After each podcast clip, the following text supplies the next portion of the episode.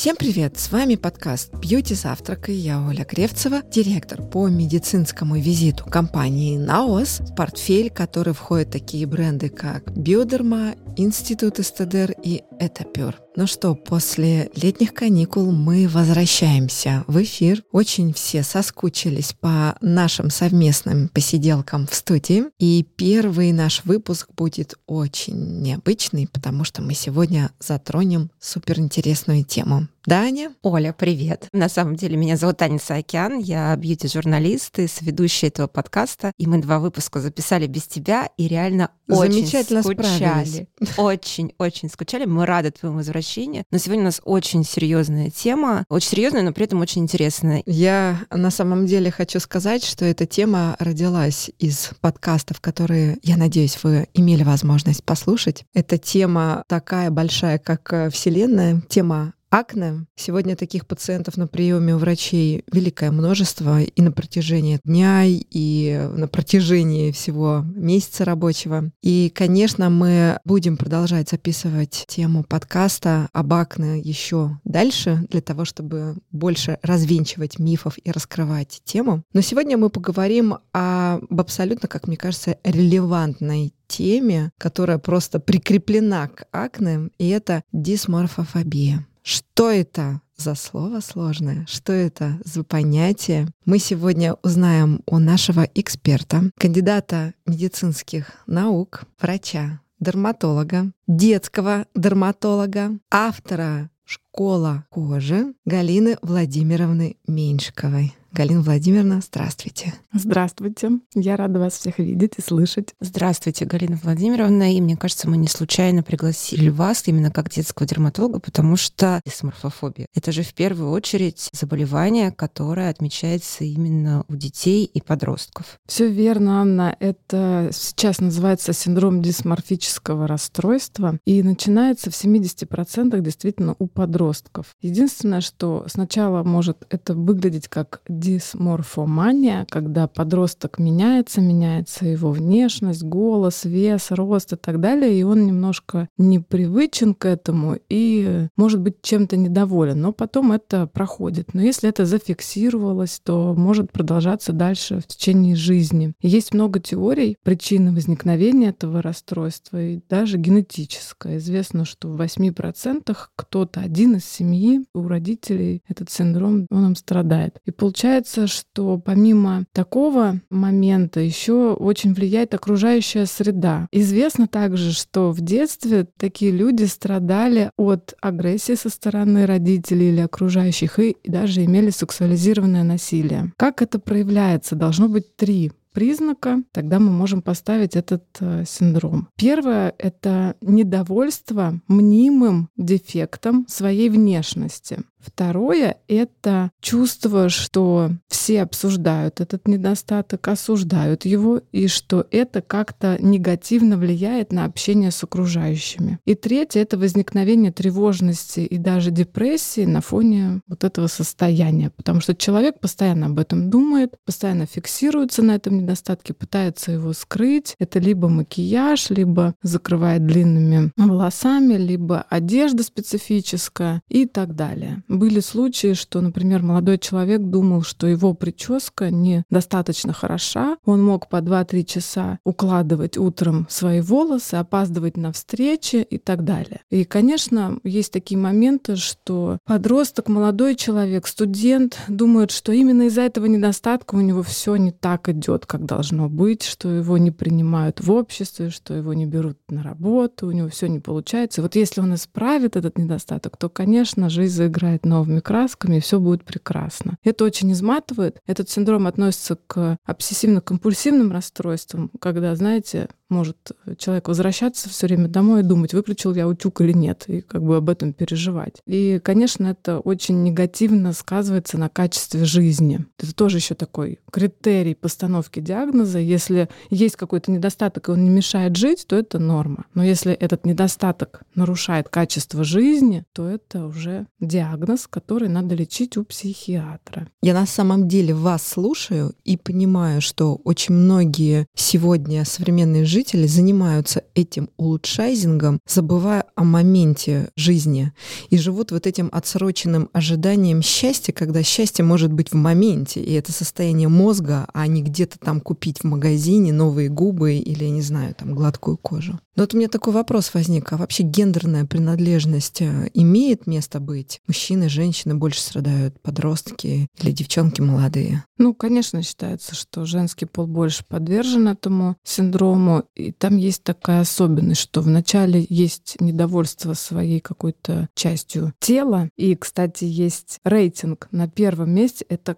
кожа. Поэтому я и столкнулась с этой историей. Я заметила, что многие мои пациентки, один только был молодой человек, они приходили с запросом, да, у них были акне, но запрос был улучшить качество кожи, чтобы сузились поры, чтобы был глянцевый там блеск. Вот сейчас есть такой термин кожа дельфина. И, конечно, соцсети тоже этому способствуют, есть тоже такая теория. И получается, что после того, как они решат вопрос о части своей внешности, например, сделают ринопластику или увеличат губы, то потом вторая стадия — это расстройство пищевого поведения. И анорексией или булимией больше тоже страдают женщины. У мужчин бывает чаще компульсивное переедание какое-то в моменте. Когда ты просто пить хотел, но взял и поел. Да, причем все подряд, как не в себя, и очнулся, когда уже просто живот раздувает, и ты уже объелся. И третья стадия — это депрессия. И известно, что у этих пациентов риск суицида в два раза выше, чем у людей просто с обычной депрессией, и в три раза выше, чем у людей с шизофренией. Это очень серьезно, но многие этого не осознают. Если по статистике, то у пластических хирургов это больше половины таких пациентов с этим синдромом. У дерматологов, по последним данным, 9-12%, у косметологов около 30%. Но парадокс. Многие косметологи страдают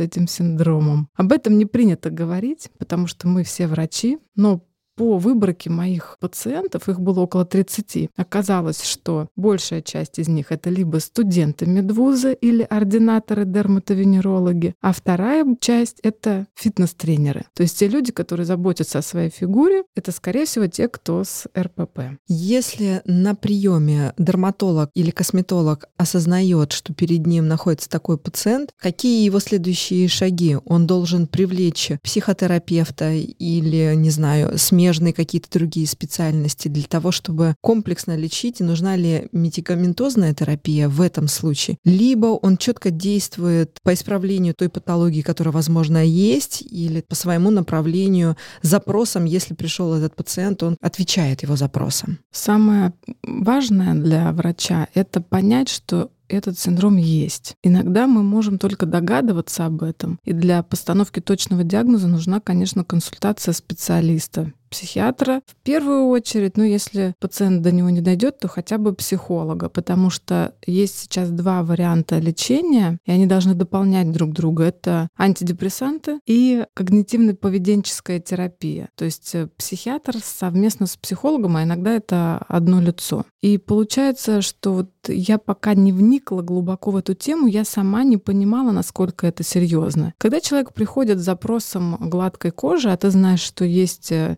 системное лечение, которое может это дать, то, конечно, я с радостью его назначу, потому что в показаниях к этому препарату есть такой момент. Если у пациента есть единичные высыпания, акне, комедоны, и они вызывают психический дискомфорт, то надо назначать. Но с чем я столкнулась? Что когда они лечатся, они уже в процессе лечения получают эту кожу, то они довольны. Но как только они выходят из терапии, действие препарата заканчивается, он выводит расходятся, и какие-то симптомы обратно возвращаются. Да, мы смогли уменьшить объем сальной железы, да, сузились поры. Это единственный качественный долгосрочный метод, который позволяет это сделать, но все равно жирность возвращается по чуть-чуть. Какие-то единичные комедоны опять возвращаются, и пациент недоволен. Он опять же возвращается и требует с тебя чуть ли не пожизненного назначения этой терапии. И это не совсем правильно. Также, кстати, происходит и с пластическими хирургами. В чем особенность еще еще этих пациентов. Например, девушка захотела сделать ринопластику. Она ищет хирурга, производит эту операцию, и она недовольна новым носом. Она переживает, что прошлый был лучше. Она идет на повторную, на третью операцию, мучает хирурга, они уже там от нее бегают, не хотят контактировать. И это опять замкнутый круг. Почему еще этот синдром рождается, если есть вот такое окружение, которое тебя обесценивает какие-то твои недовольства своей внешностью, когда в кругу семьи могут сказать, да ничего страшного, что ты беспокоишься, все у тебя нормально, то пациент начинает испытывать тревогу, чувство вины, он замыкается, он уже об этом не говорит, а потом еще больше от этого страдает, что никто его не понимает, и он не может справиться с этой проблемой. Получается, что временно улучшив кожу, например, мы не решаем проблему. И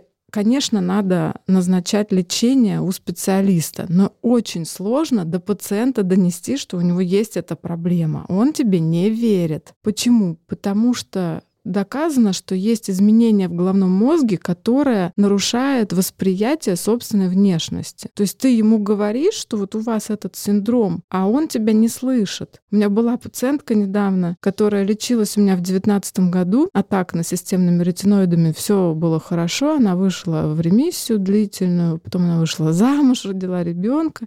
Недавно пришла с обострением, но уже на фоне нового курса лечения у другого врача, технически не могла ко мне быстро записаться и пришла просто ко мне за вторым мнением. И я понимаю, что у нее есть все симптомы, которые должны быть у человека с дисморфофобией. Есть так называемый симптом зеркала, когда человек либо не хочет смотреть в зеркало, у него дома их нету, либо он очень много времени проводит перед зеркалом, часами. Она обмолвилась, что она выходит из ванны после душа через час вся в слезах, потому что она себя рассматривала, она недовольна, и от этого даже страдает страдают ее близкие. Второй момент — это симптом фото когда пациент не разрешает себя фотографировать или не делает селфи. Ну или все время отказывается делать общие фотографии. И это тоже присутствовало у моей пациентки. И таких симптомов набралось несколько. И я ей начала объяснять уже серьезно, что у вас есть это. Она плакала, она переживала. Я дала уже контакт психиатра, чтобы было легче обратиться и уже получить лечение. Потому что известно, что самостоятельно это заболевание не регрессирует, а оно только прогрессирует. Надо вовремя остановиться.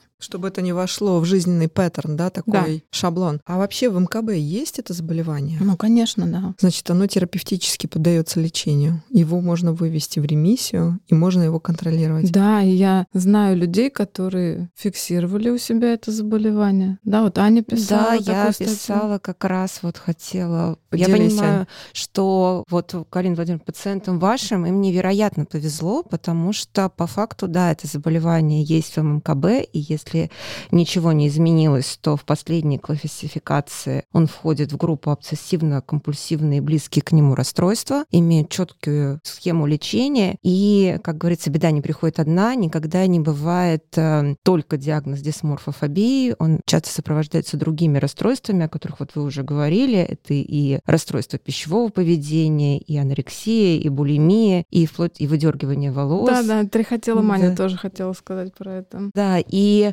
поэтому очень сложно поставить диагноз. И как раз эм, я действительно писала большую статью, погрузилась в исследование этой темы. Спасибо большое журналу Voice, который бывший Космополитен, они эту тему решили поднять и заказали. И я, наверное, здесь даже процитирую, как развивается заболевание. Может быть, кто-то себя узнает, потому что, насколько я понимаю, никаких гайдов ни у дерматологов, ни у косметологов, ни у пластических хирургов, как себя вести, когда вы подозреваете у человека склонность к дисморфобии, их в России, к сожалению, нет. И вот, например, описание у нас было начало статьи, когда девочка рассказывала про себя, мне поставили диагноз сколиоз, я была уверена, что с этим жить полноценно нельзя, я никому не понравлюсь, у меня никогда не будет отношений, хотя визуально ничего заметно не было. И дальше проблема усугубилась, я часто пропускала занятия или отменяла в в последний момент встречу с человеком, потому что мне не нравилось, как я выгляжу. И по этой причине не могла выйти из дома. Девушка, которую мы нашли в качестве героини реальной для этой статьи, ей, конечно, невероятно повезло, это какая-то сумасшедшая степень осознанности, на мой взгляд, потому что она поступила на факультет психологии, стала психологом, и вот такой вот... Э, Помогает сейчас? В качестве сублимации, наверное, она создала свой блог, и мы его давайте упомянем, мне кажется, это важно, называется он «Стасьон Feel Good» в Телеграме, и она рассказывает именно про то, как она лечилась, поддерживает других, и честно признается, что пока излечиться ей не удалось. Но, по крайней мере, рассказывает, что вот есть путь. И здесь, мне кажется, невероятно важный момент. Вы уже упомянули, что есть родители, есть друзья, которым очень просто обмахнуться и сказать,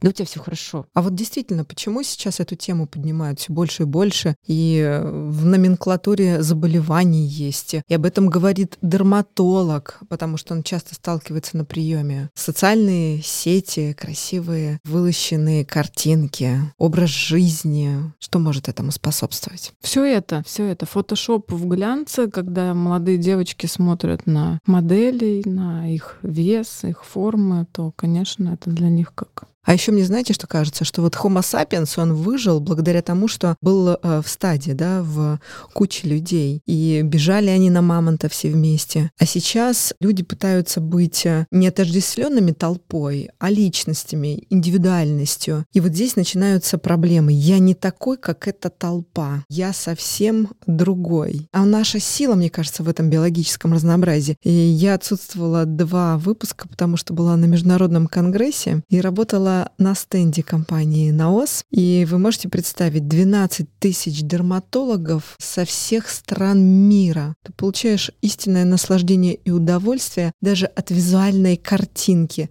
разреза глаз, фототипа, то, как они воспринимают информацию, стиля в одежде. И это был 360 градусов опыт, и я просто до дрожи каждый день вспоминала и прокручивала тот опыт, который я получала. И вы представляете, вот э, каждый из нас, он удивителен и уникален тем, что у него косточки на предплечье торчат, или цвет волос не такой, как э, у всех остальных, или есть какие-то особенные шрамы, или цвет кожи, который не типичен для среды обитания. Но почему вот люди этого не осознают? Где вот эта осознанность? Что с ней нужно делать для того, чтобы принимать себя таким, какой ты есть? Такой философский вопрос. Я думаю, что подростки подростки. У меня старший сын уже входит в этот период, и для них вот эти кумиры, они все. Они смотрят, как он одет, какие у него машины в его возрасте молодом. Они хотят быть похожими на них. И пока они не осознают, что они индивидуальны, и в этом прелесть, потому что они еще ведомы. У них еще не сформировалось собственное мнение. Может быть, мы их подавляем, не мы, так учителя и, и взрослые, общество. взрослые взрослые. Потому что даже если я вспомню себя в этом возрасте, то я вообще не понимала, что со мной происходит, и не стремилась к чему-то красивому, потому что ну, я этого еще не осознавала. В нашем детстве, наверное, этого не было. Все примерно были одного социального уровня, уровня да, и не было вот таких разнообразных э, скачков в достатке, в вещизме. А у них, у наших детей,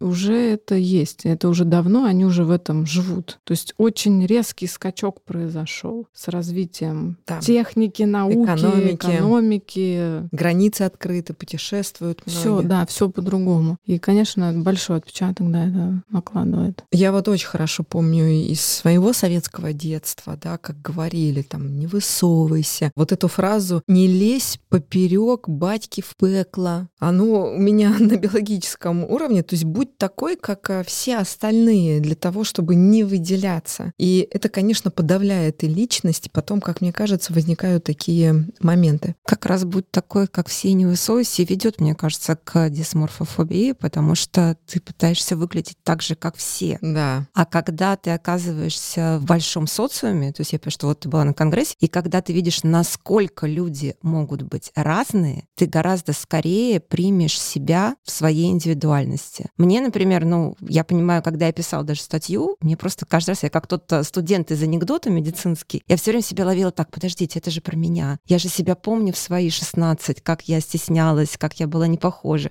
здесь я была толстая, здесь я, вот у меня были какие-то высыпания, хотя у меня даже особо их не было, но я просто читала про вот эту девочку Айви и читала комментарии психиатров, и реально мне было до слез. Я понимала, насколько мне в мои 47 вспоминается мое советское детство и все мои комплексы и невозможность с кем-либо поговорить. Потому что моя мама была из тех, кто говорил, ты такая красавица, а я в это вообще не верила, вот от слова совсем. И то, что есть сейчас, мы даже с, вот, с переписывались, какая молодец она и как повезло современным подросткам, что у них есть такие врачи, как вы, когда вы можете с ними поговорить на приеме, когда вы им не говорите, что нет, вообще ты что, типа, забей, ничего не делай. Когда есть соцсети, когда их поддерживают, когда, если ты хочешь реально поменять и попробовать, тебе современные мамы не скажут, что, типа, нет, никогда. А мы записывали буквально, вот у нас был подкаст с приглашенным главным редактором Флакон Магазин. Стасией Соколовой, он вышел у нас в июле, и она говорила о том, что мамы приводят за ручку своих девочек к косметологу и не отказывают им, например, вколоть филлер, если им очень хочется, потому что это тоже способ иногда эксперимента, пусть лучше попробует и примет себя, пусть лучше покрасит волосы в розовый цвет и почувствует, что это разрешено, чем запрещено. Поэтому мне кажется, как раз то, что об этом сейчас говорят, это невероятно ценно.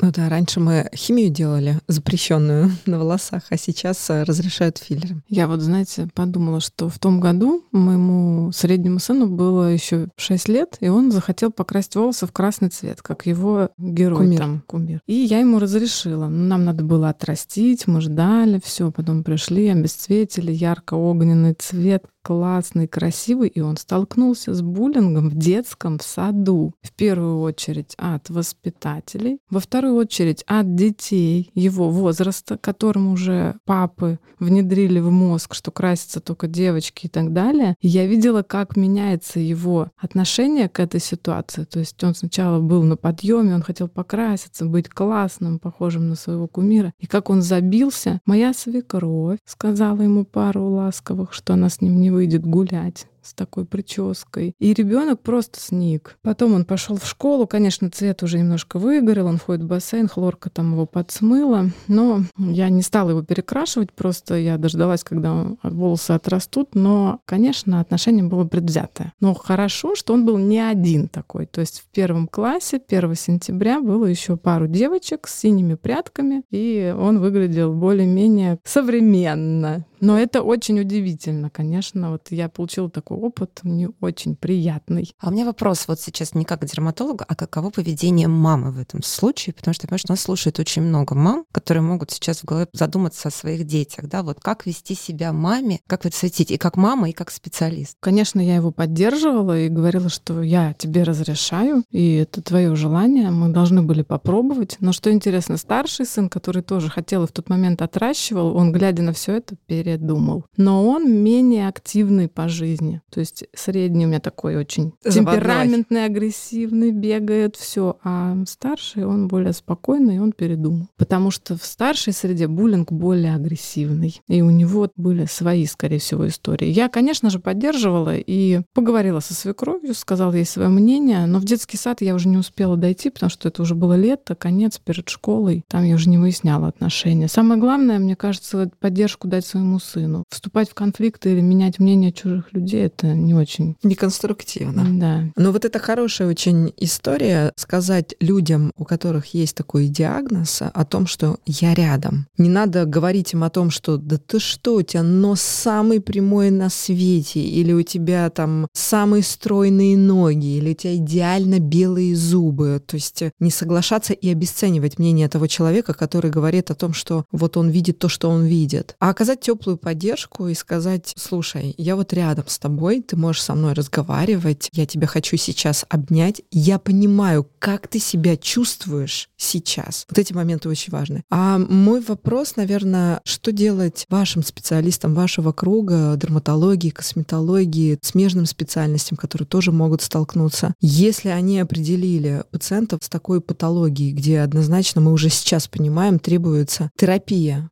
я думала об этом. Получается, что пластические хирурги преднамеренно идут на операцию, зная, что человек скорее всего, зная, я так надеюсь, что человек не будет удовлетворен в итоге результатом. Ну, может быть, он надеется, что он добьется такого результата, но, как показывает практика, чаще всего, ну, если более 50% пациентов с этим синдромом у них, то, скорее всего, они уже это поняли. Я только недавно с этим столкнулась, то что стала просто анализировать, что что-то очень много похожих ситуаций. Приходит девушка, у нее уже мама пластика, ринопластика, отопластика, у всех почти губы, и вот им еще нужна кожа. Или она планирует сделать как какую-то операцию. я вот стала их выписывать в отдельный блокнот и потом уже провела такой анализ. И получается, что если человек поступает немножко нечестно, он на этом зарабатывает, то это одна история, мы не можем на него повлиять. Но если ты хочешь помочь пациенту и в этой сфере, то, конечно, надо объяснять, что такое состояние должно лечиться. Есть терапия, есть выходы, и это вам поможет не чувствовать себя неуверенно, тревожно, это же мешает жить. Просто надо находить слова и объяснять. На это нужно время, ресурсы, желание. Ну, тут очень много моментов, поэтому каждый выбирает для себя. Вы знаете, такой забавный момент, просто не могу не поделиться. Я же очень много по работе общалась с пластическими хирургами и писала множество статей. И я помню, как один из достаточно известных пластических хирургов в разговоре сказал, если бы перед операцией была обязательно консультация психолога, то минимум половина операции... Мы бы остались без работы. Нет, он не говорит, у меня остались бы без работы, потому что все-таки пластические хирурги делают великое дело, и бывает массу сложностей, когда и грудь восстанавливают после онкологии, и после травмы людей спасают. И как раз вот мой следующий вопрос будет об этом. Конечно, без работы бы они не остались, тем более хорошие хирурги. Но он говорит о том, что примерно половины бы операций, скорее всего, не было. И я знаю, что есть страны, сейчас, к сожалению, не проверю, можно посмотреть, в которых а, консультация психолога и психиатра перед операцией является обязательной. В России, как я понимаю, пока такого нет. Но вопрос у меня следующий. Нас слушают люди, может быть, многие задумываются так, а у меня просто желание что-то в себе изменить, либо вот у меня какие-то признаки заболевания. Где вот эта граница между желанием, ну, правда, что-то поправить, потому что мне не нравится нос, это же не всегда является признаком дисморфофобии, либо что-то скорректировать во внешности, либо справиться с возрастными изменениями с помощью косметологии, и реально уже заболевание. Ну вот как я перечислила, это три признака Первый, когда, скорее всего, дефект мнимый, то есть его как бы нет, другим он не заметен или мало заметен, а человек на нем супер фиксируется. Второе состояние — это когда человек с этим мнимым дефектом думает, что этот дефект мешает ему общению с людьми и влияет негативно на сферы его жизни, мешает найти работу, отношения и так далее. И третье, когда это приводит к депрессии, к тревоге. Вот эти три таких крупных момента. Ну и вот эти мелкие симптомы, которые тоже я уже перечислила, симптом зеркала, симптом фото. У меня еще, кстати, была одна пациентка, и она доказала, что этот синдром формируется из семьи. Красивая девушка, девушка восточная с РПП, которая веган уже несколько лет, и она пять раз в неделю ходит в спортзал. Она похудела, но у нее проскочила такая фраза, которая позволила мне понять, что этот синдром у нее есть.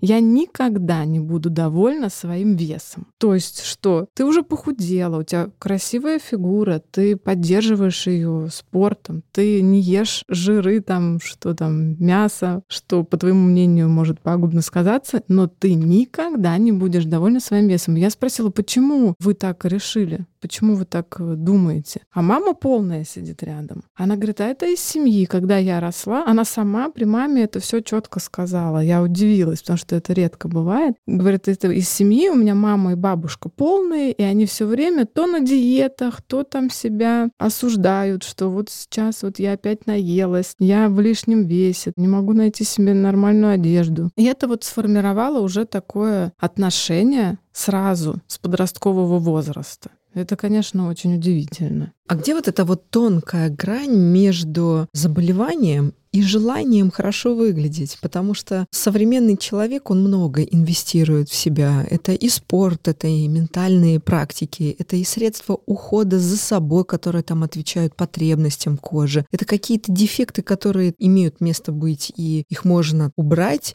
нивелировать для того, чтобы человек более уверенно себя чувствовал, был более здоровым. Тонкая грань в самоудовлетворении. Если человек за собой ухаживает, и он удовлетворен, он видит, что он прекрасно выглядит, и это надо просто поддерживать, и он не тревожится при этом. Просто у него есть план инвестировать в свою внешность. У него есть план похода к косметологам, столько-то пилингов, потом я сделаю биоревитализацию, потом там альтеру и так далее. Он знает, что ему надо сходить на массаж раз в неделю, сходить два-три раза на спорт, питанию придерживаться. Ну, может быть, у него есть свой какой-то рацион, приложение, куда он все фиксирует. И он в порядке. Он не нервничает, не тревожится. У него все хорошо. Он веселый, он радуется жизни, он выходит из дома, а не сидит там, потому что думает, что даже если не прыщ так. на носу, он выходит да. из дома, да, потому что ну а что? Да, и вот эта грань есть. Вспоминаю себя подростком. Вот именно таким образом я себя и вела, не выходя из дома, когда у меня были акне, я даже пропускала занятия в университете, потому что была супер неуверена в своей внешности. И сегодня мое отношение к моей внешности очень легкомысленное я понимаю, что вот это ощущение счастья в своем теле — это в мозгах. И я вправе с этим что-то делать самостоятельно, не кто-то извне. Значит, у тебя нет этого синдрома, потому Ура! что это прошло и все. Это закончилось. Этот, когда он есть, он развивается, он усугубляется с течением времени. И был недавно случайный такой момент, где я в, в группе людей, не связанных с медициной, рассказывала про этот синдром с другой точки зрения, как раз о том, ну, я рассказывала свой опыт выступления перед косметологами, и что в процессе выступления я поняла, что люди, э, которые это меня слушают пациенты. с этим синдромом, ну, большинство, и свои вот ощущения от этого. Потому что а поймут ли они меня вообще, о чем я говорю? И молодой человек, который слушал меня, мы уже с ним были знакомы, он уже ко мне записывался на аугментацию губ. Он вышел потом из помещения и сказал мне, я понял, что у моей мамы этот синдром. И я подумала, так вот откуда у тебя желание губы колоть, потому что мама в свои 56 Передала. лет, говорит, она там 49 килограмм, стоит перед зеркалом, все время там наряжается, и у меня спрашивает, я хорошо выгляжу? Выгляжу. Я ей говорю, мама, ты красотка просто. То есть она сомневается до сих пор в своей внешности, хотя много в нее вкладывает, и уже у сына взрослого, которому за 30, спрашивает такие Тоже вопросы. есть такой синдром, да, передала этот ген. А у меня, знаете, важный вопрос, потому что все мы ходим к косметологам, и вот здесь как понять, что, возможно, косметолог действительно у него есть склонности к этому заболеванию. И потому что это же косметолог же смотрит на своего клиента, пациента, каждый по-своему говорит своими глазами. И когда говорит, что а вот тут надо добавить скулы, а вот вам надо добавить губы, это же человек все равно всегда руководствуется своими стандартами, своими идеалами красоты. Конечно, Аня. Есть такая даже шутка, что все пациенты косметолога скоро будут похожими на него. То есть пациент выбирает себе косметолога внешне по типажу. По типажу, да, к которому он сам стремится. И это очень легко. Мне это очень видно когда вот я попадаю на какие-то конференции именно косметологические, где дерматологов мало. Но все равно все косметологи — это выходцы из дерматологии. Ну, просто это косметологи — те люди, которые занимаются только косметологией, не дерматологией. И я вижу перекачанные губы, переизбыток когда, когда уже просто они теряются в мере. Слишком мускуляринизированные, да, когда вот эти углы нижней челюсти сейчас модно выделять. Слишком большие подбородки какие какие-то непонятные формы. Ну, это видно со стороны. Просто они не могут остановиться. Они все хотят добавлять, добавлять, а мы понимаем, что с течением времени надо менять э, процедуры. Уже кожа по-другому себя ведет, и разные изменения происходят возрастные, и все меняется а они, может быть, не понимают. Не хотят понимать. На себе, да, на себе не понимают. Что делать с пациентом, они видят со стороны. Есть же недавно где-то проскочила информация научная, что человек не воспринимает себя так, как окружающие именно с точки зрения старения. То есть мы думаем, что мы выглядим моложе, когда мы смотрим на себя прямо в зеркало. А когда мы в обществе, и вот Оля на меня смотрит со стороны, она видит мою складку шеи, как мой подбородок двигается во время разговора, эти морщины. Я их не вижу. Я потому что на себя статично смотрю в зеркало и думаю, ну окей, тут ничего, сюда подколоть, все хорошо. А в целом мы себя как бы не оцениваем. Потом тебе прилетают фотографии с публичных мероприятий. Мне кажется, у вас это с конгрессов и выступлений, у Оли это с презентации. Мне ты отсматриваешь фотографию фотографа и понимаешь, что ой, вот тут, я сейчас про себя, да, там говорю, что ой, вот тут второй подбородок, вот тут вот это. То есть ты же все равно, я понимаю, что не у всех наших слушателей публичная профессия, бесконечное количество фотографий, но опять-таки, наверное, наиболее склонны как раз и чаще всего страдают дисморфобией. Это люди публичных профессий, актеры, актеры, кто хочет постоянно что-то в себе менять, и это связано как раз в том, что ты постоянно видишь себя либо на экране, либо на фотографиях. И тогда действительно, наверное, без психолога или психиатра никак не обойтись. Представляете, какая тяжесть падает на их плечи, когда проходит время, и кожа меняется с течением времени. И ты уже не такой, как раньше, когда ты обрел популярность и когда ты стал знаменит. Оля, поскольку ты была сейчас на конгрессе именно в первую очередь дерматологов в Сингапуре, да, это же был конгресс, да, в первую да. очередь именно для врачей-дерматологов, да. не для косметологов. Я бывала тоже часто на... И на первом конгрессе для косметологов России, на Волестетик, когда как раз и наблюдала. То есть такую вот эйфорию от того, что у нас появились филлеры, поэтому все просто пытались все это попробовать на себе.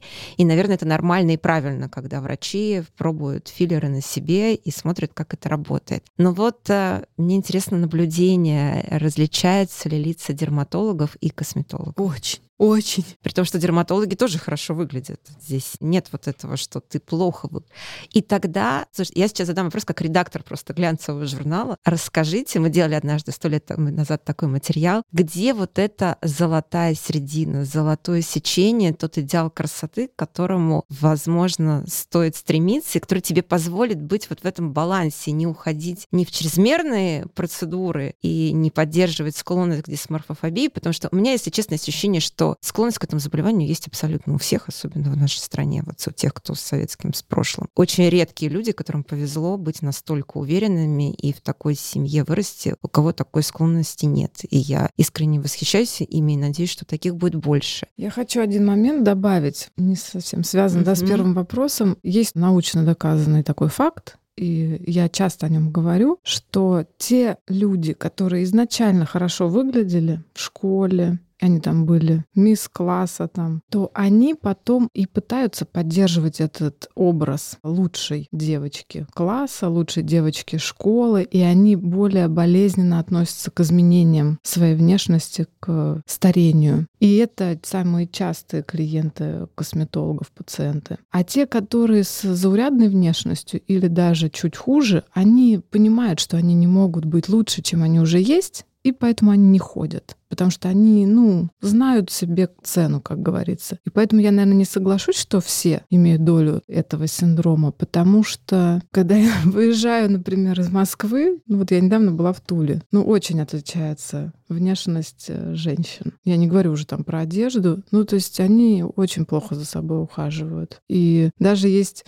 некоторые пациенты, родители моих пациентов, вот вчера такая была мама, я говорю, ну вот ваш сын привык уже умываться, вот у него акне. Или там ваша дочь, которая тоже страдала, и у нее был курс системных ретиноидов. Вы же видели, какие у нее были кремы, как она это делала? Она говорит, я вообще этим не заморачиваюсь, не считаю, что это важно в моей жизни. У меня никакого крема нет. Я не знаю свой тип кожи, она мне говорит. Я говорю, у кого было акне, у кого был тип кожи жирный? Это же наследственное заболевание. Я не знаю свой тип кожи, она мне говорит. И поэтому немногим это важно. Ну что, сегодня очень классная тема. Я не знаю таких подкастов и вообще специалистов, которые бы подняли тему дисморфофобии. Мне кажется, что на просторах подкастов мы вообще первые и единственные. Это очень крутая тема. Я надеюсь, что она вам откликнулась. И если вы в своем окружении видите, я надеюсь, что не каждый диагностировал у себя это заболевание, но если в своем окружении вы видите таких людей, им можно помочь. Знаете,